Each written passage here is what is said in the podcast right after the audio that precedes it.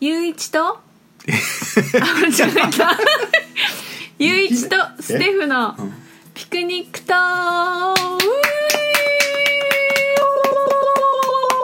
こんにちはーこんばんはちょっと久しぶりのピクニックトークだね2週間ぶりうんちょっと忙しかったんだよねそうだうねん先週はちょっといろいろあってねいろいろあって忙しくうん忙てしかった収録ができませんでしうたんなんかピクニック本当にしながら撮ろうかなんて話もあったけど、まあ、天候があんまね良くなくて確かにうん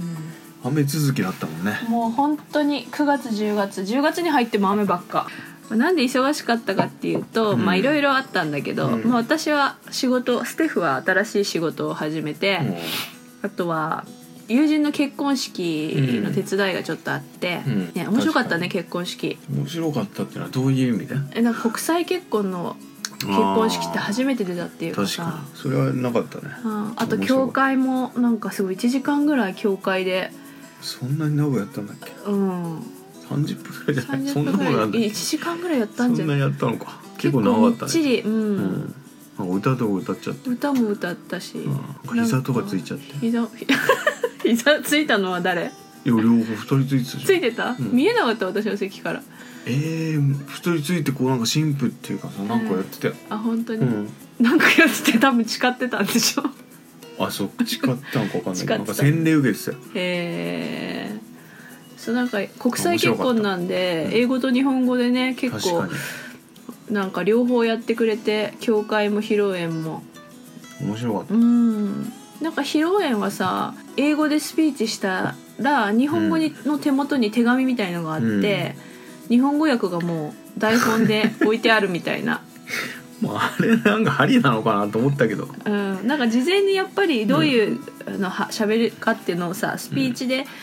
まあ、原稿用意してもらって和うん和訳と英訳してたんでもこっち私たちとしては楽楽だったじゃん、まあ楽だけどうね、ん、そんなに分かんなくてもいいと思うんだけどねそうでもすごい、い良かったじゃんスピーチ、うんまあ良かったんだけど、うん、真面目だなと思って そういいや真面目で。え真面目でいやまあ真面目ではいいんだけど、うんすごいかったなまあ良かったねなんかまあでも台風直撃しちゃったからさ、すごい高層ビルの上の方のあのうん披露宴会場でやったんだけど「乾杯!」って言ったらさウィーンってさ閉じてたカーテンがバーンって開いたけどさ、開いてもなんか真っ青 なんかこう外が真っ白で何も見えなかったんだよね。あれはちょっとかわいそうだったなと思ってそこでじゃあ何ステフは何やったんだっけステフはその結ねあのお花のブーケとかを作って納品しました婚式うんはいどうだ大変だったやっぱり初仕事だった初じゃん仕事だねそうあの自営業で登録してからの初フリー仕になって事からそうだねフリーフリーになってから初仕事でどうだったいやもう結構楽しかったねのあ楽しかっあたでーもすげえヒーヒー言ってたじそうだねなんか終わんなくてなんかゃん、うんなんか自分の頭ので思い描いてた自分の作業スピードと、うん実際の作業スピードが全然乖離があってさ、もうあー全然終わんねえと思ってもう慌てたわねうん慌ててたでしょうん、全然帰ってきても終わってないからさ「などどうしたの?」っつってでなんか手切ったとかなんか言って 手も切っちゃったしなんか余計なもの切ってやばかったねでも終わんのかなと思ってたいよやもうもう危なかったよな何作ったんだっけブーケ一つと、ブーケを1個と、うんあとブライズメイドって言ってさ、うん花嫁の周りにお世話する係みたいな友人たちがいるんだけど、その5人分のミニブーケと、うんあとブートにや新郎のうん胸元につけるやつと、あと髪飾りうん2種類作ったね。うん結構かかったよね 2, 日ぐらいかかったんじゃん日曜日が式で仕入れが金曜日で、うん金曜日帰ってきて水揚げっていう処理をまあして、まあ、下処理して、うんうんで土曜日から組み始め土曜の午後から組み始めたんだけうんど、一向に手を手を休めないんだけど全然終わらないっていうねこうの、んまあ最初だからしょうがないんじゃないそうだね、うん意外と大大変大変っていうよりはまあ意外と時間かかっちゃったって感 じ自分のイイメージと自分の作業スピードが全然違うんでできると思ってたもうちょっそとうだ早ねくそうだねだからもうかける2倍ぐらいは時間取らないとダメだね今後は、うんまあ多かったっていうのもあるんじゃないのそのまあ量は多かったけどね、ううんんそうでもまあ喜んでくれてよかったなと、確かに喜んでたねうん、よかったねそれそうだねグッジョブじゃん ありがとうございます。ゆういちさんは何したんですかね。いや僕は僕はその新郎のうなんかちょっと着替えてるん、うん、着替えてるっていうか支度してるところうんをちょっと撮ったり、撮ったカメラで。そうカメラで撮って、うんまあ、あと式もまあ何枚か撮ってちょっとビデオ撮って、うんって感じだね。どうだった。まあやっぱりむず難しいっていうか、うん、うん、まあ、ああいうのってこうカットがちょっと決まっちゃってるっていうかどういうことかとえ決まっちゃだからこういうカなんか結婚式の写真とか見てるとさなんか同じようなカットばっかりっていうか、うんだからちょっと面白くなかったなって俺が自分で撮ってて思ったっていうか、ん自分の技量が少なかったっていうかさう、んもうもうちょっと新しいカットを考えてさ、やっうん、ぱ望めばうんよかったかなとか思ってあなんかこう指示出してこういうポーズやらせるとかそそういううそこうとそうあだから結構さバタバタでさーうんなんか向こうもさ「もう行かないと」みたいなさ 「 そうだねもうやばいから」っつそっうてだでも取れな全く取れなくなっちゃそううもんね時間がそうさ全然なかったっていうのはまあまあ言い訳なんだけどな、るとねまあ、パパッと撮れるようなさうんそうだねやっぱりこうちょっと小ワンネカタッねト、2カットぐらいをさ考えてはいたんだけどさやっぱ、まあ、時間がなくてさ俺もこう焦っちゃったりすうるとさ、ん時間がない時のカットと時間が超余った時のカットとかを少し考えていた方がいいかもしれないね確かに。うんなんか結構さあのブーケとかもそうなんだけどさインスタグラムとかさ、うんピンタレストみたいなのでさ情報収集しててあこういう感じのもあったとかって結構勉強になるよね、ピンタレストねなんか勉強になるなと思う、まあちょっとそういうのが課題っていうか次に向けてのうんうんうんあれだねうんでも結構私拝見しましたけどすごい綺麗に撮れてましたよカメラがいいいいから感じあこれいいよよかったと思うやっぱりなんか普段もその最近二次会のねうんカメラ撮りに行ったりしているからだね腕を上げてるなと思いましたよまあ、まあそんな感じでこの2週間ぐらいはそうだねちょっとその準バタ備バタしてもねろもろで追われてううんリボンをさうん調達するのは結構大変でうん、シフォンって言われたのシフォンのリボンってうん、でシフォンって何だと思ってシフォンを調べしたんだけど、うん布屋に行ってもシフォンのリボンなんてなくてさだからもでうそれは誰えその新新新婦からのリクエストシねフォンシフォンのリボンって言われてでシフォンってふわふわふわってしたやつじゃんうんだけどしなんかシフォンのケーキとかないそう普う段んふわふわふわ、うそれで探したんだけど、んうんこうオーガンジーっていう種類のリボンとかさいろいろあって、まあすごい種類の見たのうんだけどなんかあんまりそのシフォンのリボンがなくてあってもなんか変なストライプ入っちゃってたりとかさ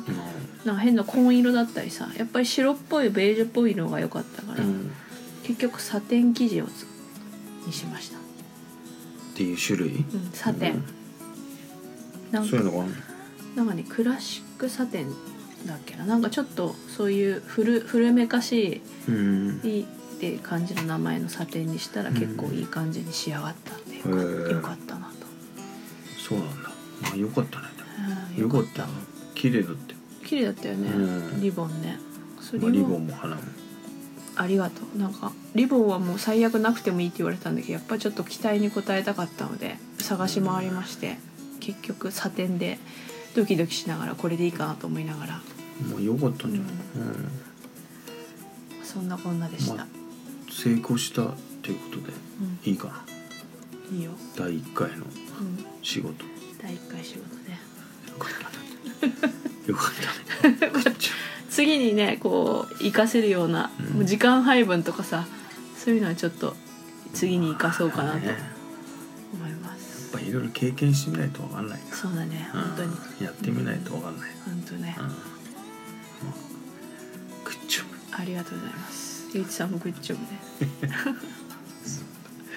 前回のそのポッドキャストで言ってた、まあ、野球見に行ったんですよああ焼け見に行った話ね、うん、9月の17日そうだねそのぐらいだねの月曜日にうん何年何年ぶりじゃないか何ヶ月ぶりでも1年ぶりぐらいじゃないそうかん、に西武とソフトバンク戦を見に行ったんだよ見ねに行きましたねメッツライフドームうんうん西武球場いどうだったやなんか初めてあの外野席だった の 初めてなんだけどすごいなんかなんかよく見えるんだけどね、うん知りたかったねいや感想がそれどうって感じじだけどあれでもなんとかしてもらいたいよねやっぱ正義にした方がいいっていうかさせめてなんか草野球みたいなさグラウンドのさなんか長いさベンチみたいのでもいいからさ、うそれでもいいから さん確かに初めてだってもうゆゆういちさん眠っちゃってたじゃんなんか俺はだってもう疲れたから途中なんか睡眠に入ってたよね まだ感想は疲れた感想いやでもねソフトバンクが全然振るわなくてあ西武強いからうん今年も、そうだよねんなんかこの間前回見た時ソフトバンク見た時なんかめちゃくちゃ強かったイメージだったからそされ2年前ぐらいじゃないそうそうそうそうえーと思って高の祭典でそう鷹の祭典です見てさ、ういやソフトバンク強いってイメージがあったからさいや西武がめちゃくちゃ強くてびっくりしちゃっただって今年優勝したんだもん、うんあ強いすごいよねやっぱりうん西武本当すごかったね強かっうんた、強かったソフバンバン打ってたもんねソフトバンク大丈夫かっていうぐらいですそうだねなんかホームランボール私たちの近くに落下したよねいやでもすごかったねあのホームランはホームランバコバコ打ってたよねみんなすごかったうんホームランボールにたかるやつらがすごかった、うんしかもさあれ取った後回収しに来るじゃん係員がさ来ないよ来てないってあホそうームランボールはもらえんのだあそうなのなんかすごいさし知かららそれは大丈夫ですかっていうの行くんだあそうなんだ、なんか取ってもすごい知らんぷりしてるからさ回収されちゃうからかなと思っじてゃあだからだ体とか当たって ああそうだねそういうことなんだそう大丈夫ですかっていうのであ来てたのよまあそんな感じで面白かったねそうだね入れ込みくんもらえたの嬉しかった確かにおまけがついてたてかむしろ入れ込みくんありきだったねかやっらたな そう入れ込みくん欲しくて入れ込みくん入れ欲込しみくくて、んっねて、知ってんのか入れ込みくんは私知らなかったんだよねなだいぶ昔にあのなんかカチャカチャカチャカチャさ頭をこうやると顔が変わるやつねそう4種類か5種類泣いたり笑ったりすまだる20年ぐらい前にこう流行ったやつかな 流行ったのかな流行ったの入かれどう込みくかんすらもわかんないけど各球団作ってたの本各球団あったとへ思うよえクライマックスシリーズ気になるよ当にうんクライマックスシリーズっていうのはそのセ・リーグとパ・リーグの上位3チームが出るんだけど、うんうん3位の人がもしかしたら日本シリーズに行ける可能性があるわけようんそういう意味では面白いじゃんそう、 1位のやつが日本シリーズじゃなくてうん、その3チームで争って各々のリーグで争ってそのリーグの一番敗者復活戦ってことそう敗者復活戦もあるってことへ1位のやつが行っちゃうの可能性もあるんだけどえへ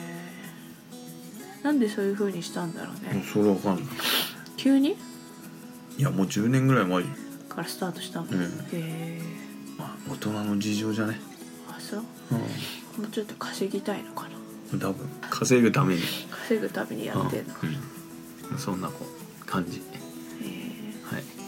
えあと気になるニュースはそのステーフはないの気になるニュース気になるニュース、うえあの脱獄した人がんああしまなみしまなみ海道でサイクリングしてたっていうのはちょっと、うんすげえなと、なんか写真出てたの知ってるうん、ニュースをあんまり見ない人は、日本一周してる自転車乗ってる人だと思ってその人にくっついてったらしいねでもさ来てもさわかんないでしょわかる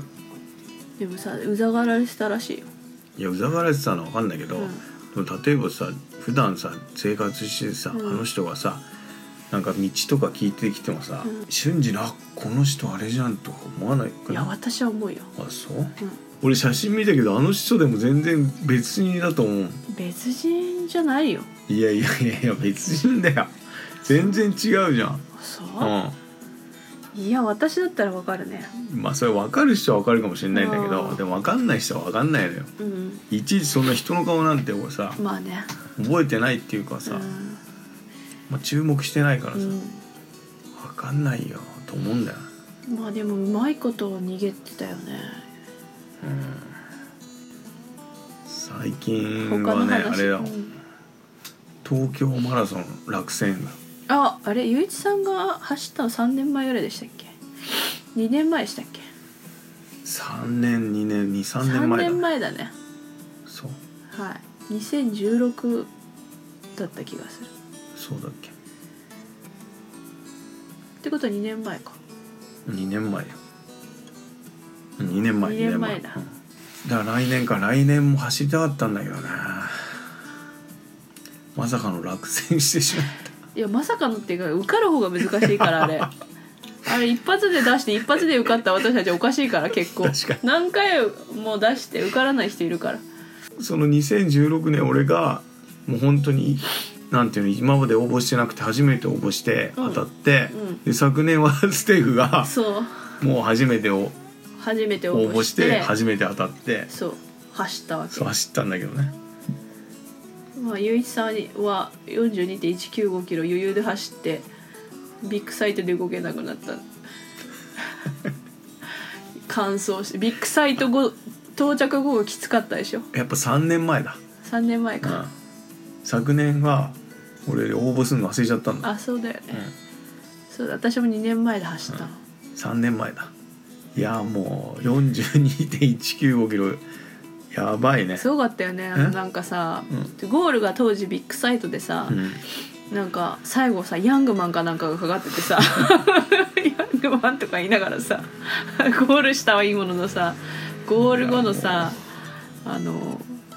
高それ筆どこまでろじゃないよな荷物受け取りまでのすごい長い、いやそれもそうなんだけどやっぱねこう30キロからすげえきついねあそううんステーフは20でもうリタイアしたんだよね20でもう決めてたから20で、もうちょっと走りたかったけどドクターストップもかかったし、まあ20でもすごいけどさいや20やばかった30キロは本当につらかったあれ辛かったどの辺3 0キロ地点って、雷もいや本当にあでもレコース変わったからそっかそう雷もあたりでうん30キロだったと思うんだけど、んすげえあそこが辛かった思い出がある もうやめたいと思ってだかもうここで降りたいってらステフはさなんかさ浮き道っていうか沿道でさ飴とかさ用意してくれてたけどさ、うん正直泊まりたくなかったもんえそれその時言ってよこれ言ったけどさこ いや泊まっちゃうと本当にもう走り走る心が折れちゃうそうそう走り出せわかるわらかる出せらんないの、うんわかるわかる走り出せない、ういやもう本当にずっと走ってないと止まったらもう終わりだよね止まったら終わりわかるわかるあれはもう本当につらかったよでも乾燥が5時間50分ぐらいかなうんだからもうまた走って5時間切りたかったなと思うんだけどうんまあ来年だねまた応 募して私ちょっともういいかなって感じ あもういいあなんでもういいってやもう辛かったもんい本や当つら辛いいよ、本当辛いもんステフの2倍走ってんだもんだってうそうだねうん、 20キロも相当きつかったよきつかったねう、んまあ、でもよく走った本当によそ本当にそれこそ止まったらもう二度と動けないって感じいや本当そうよ、うやっん、ぱり毎日走ってさ鳴らさないと無理よあんな、うん急にはね急には無理、ねえうんやっぱそこを受かって受かってっていうか当たって、うんそこに目標があってこう走るっていうのは結構楽しかったからさ、うんまあ、何か目標を作って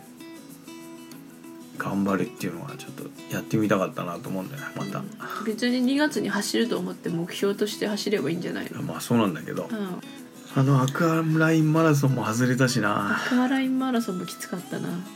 あれは別の意味できつかった俺を取ってアクアラインに入る前に関門で落ちちゃった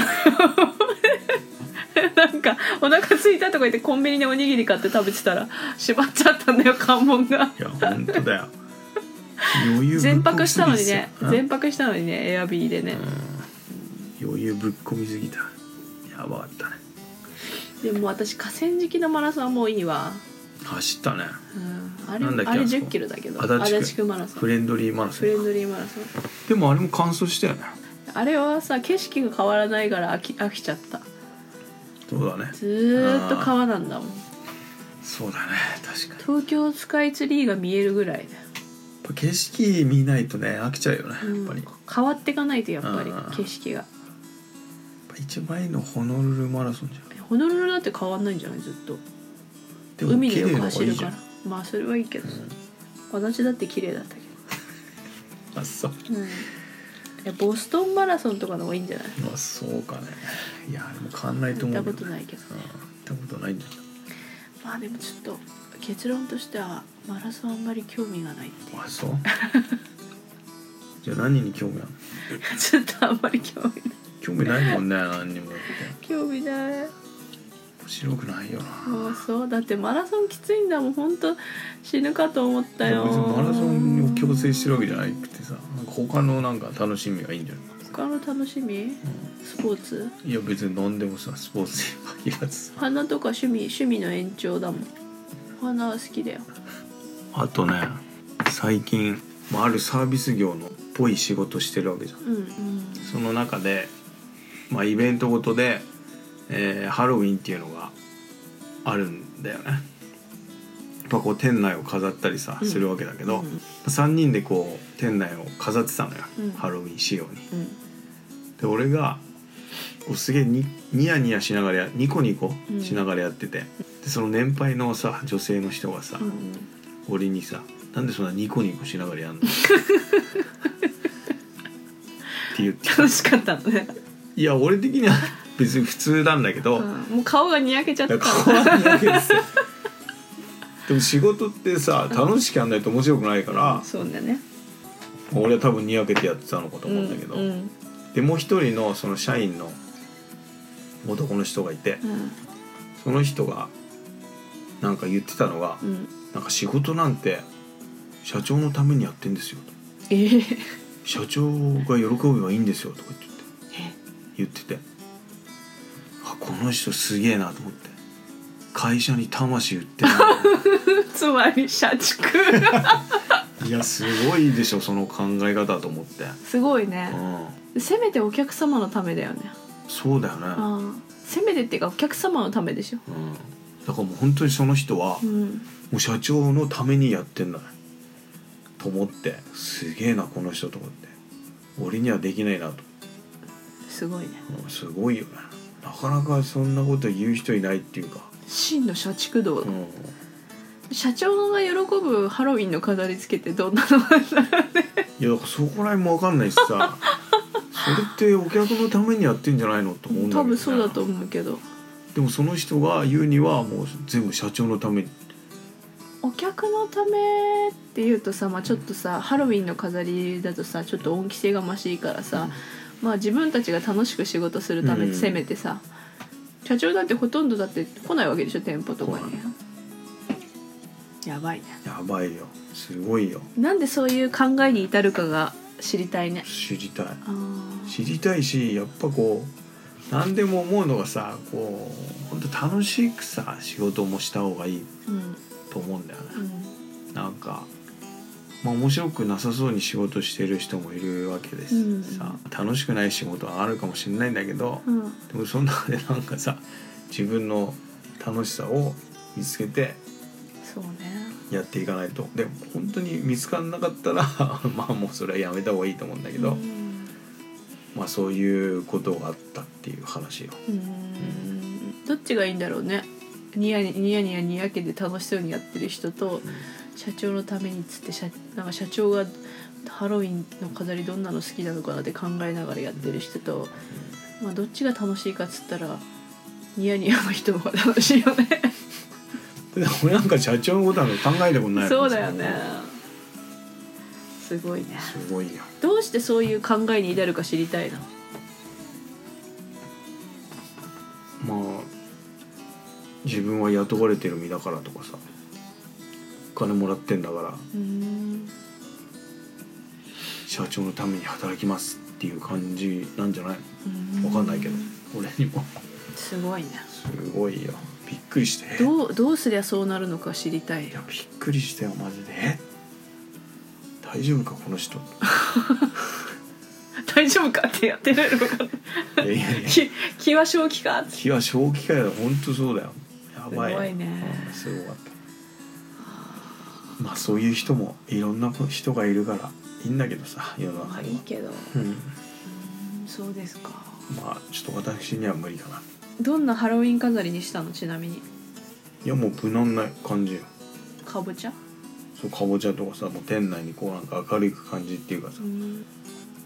まああそんな感じです、まあ、最近あった出来事出来事うんどうなんかあった最近うん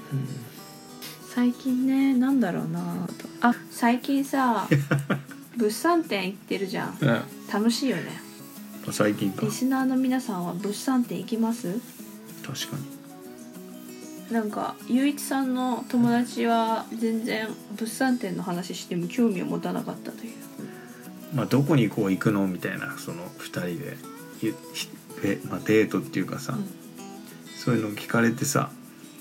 まあ俺たちは物産展行ったりとか,、うんなんか公園行ったりとかうんうん羽田空港行って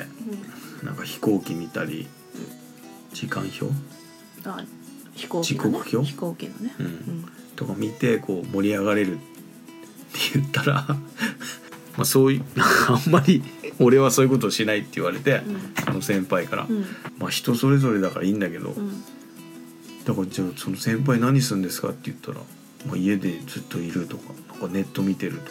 その人一応結婚してんだけどさ、うんまあ奥さんはファッション業界で、えー販売員してるからさ、あ土日休みじゃないそう土日休みじゃないからさ、まああんま合わないから、まあ、それしょうがないんだけど、みうんでもたまに会ってもあんまそういうとこ行かない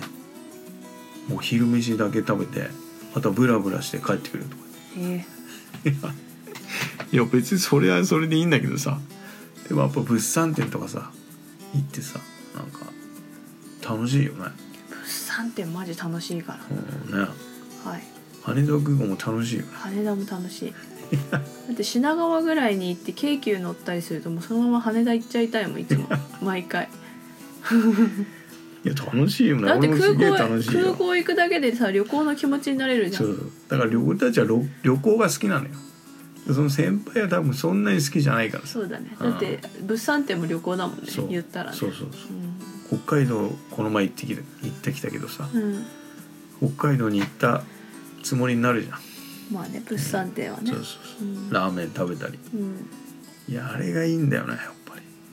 どれえだからだからラーメン食べたりそうまあでもそうなんだよきっと旅行につ,、つながるものだから楽しめるだけ、そううだね、ん、旅行好きだからね、そうだようん、まあそういう話がいろいろあるね今週のピクニックブーク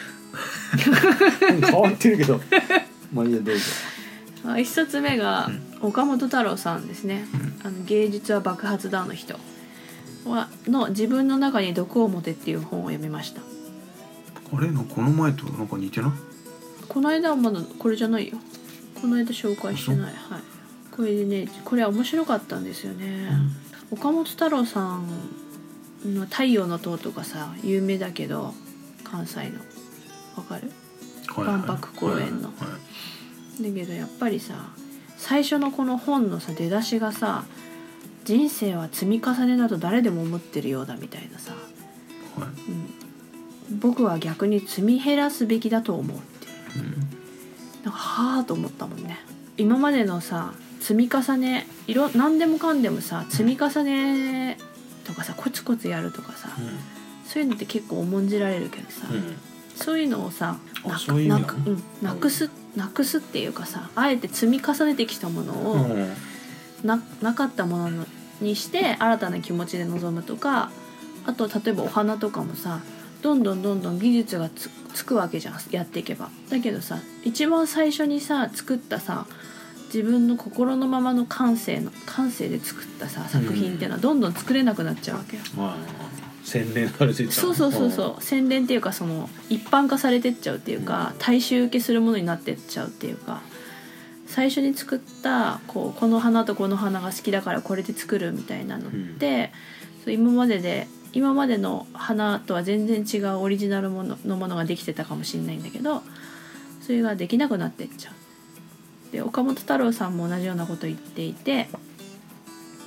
多分芸術家ってそうなのかもしれないね一番最初に描いた絵とかさ子供の時に描いた絵とかってさすごいなんか爆発してるじゃんエネルギーが。だけどいろいろなさ経験とかでさどんどんどんどんさこう蓄積されたものが邪魔をしてってしまうっていうかさこの度私転職してあの昔やってた仕事のまあ延延長といえば延長の仕事に就いたんだけど、まあ、ちょっと違うんだけどなんか昔の知識は、まあ、役立てようとは思いつつもなんか気持ちは新たにっていうかさ、まあ、そういう本でした。まあはうん、いでも俺は逆に積み重ねがいいと思うね、そう、うん、失敗のうん、積み重ねがいいと思ああうんうその経験経験とかさ なんかその宣伝とかさその日常的の繰り返しじゃなくて積み重ねじゃなくて失敗の積み重ねはいいと思うんだけうん、どなんでなんでえやっぱこうなんかこう日本って失敗することがダメっていうかそういう文化になっちゃってると思うんだよだけどそうじゃなくて失敗しないと気づかないし人っていうのはじゃんじゃん失敗しないとさ面白くないっていうか、成功だけじゃ面白くないからなんかそういう俺が意識してるのはなんか失敗をしじゃんじゃんしないと面白くない人生じゃないと思ってるのよだからそういう積み重ねは俺的にはいいかなといい思ってかるのなよってうんまあ、その人の多分イメージとは違う積み重ねなんじゃないかなとは思うんだけどさまあ、これをこの人うんの積み重ねはうん財産とかうん知識とかうん蓄えれば蓄えるほど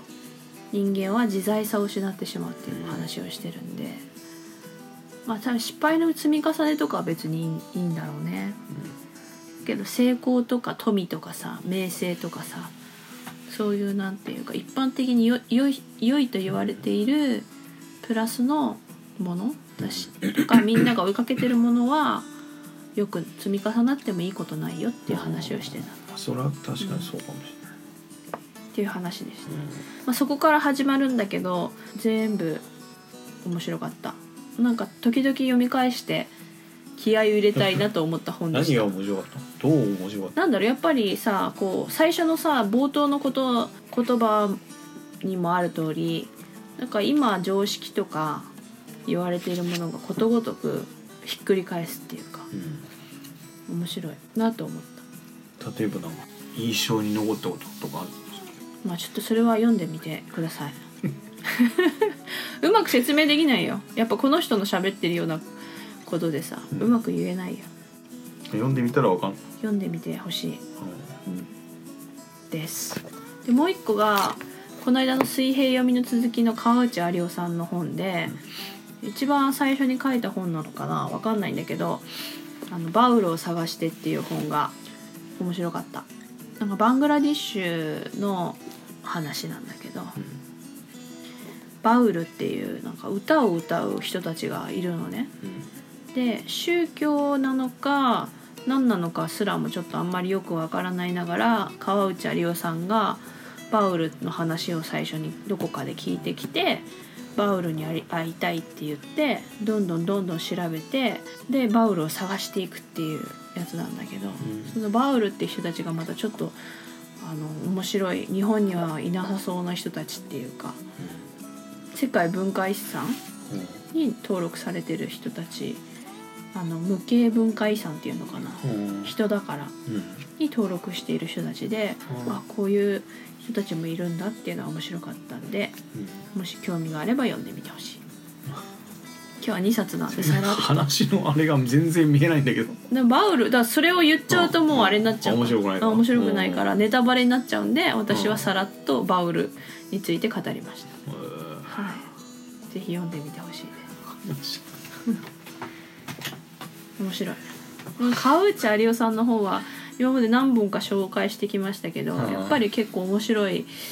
んで、うんあの深夜どう面白いえなんだろうこうぐいぐいぐいぐいさこううん読めるし、読めるのうん、読める入っていけんの入っていけるし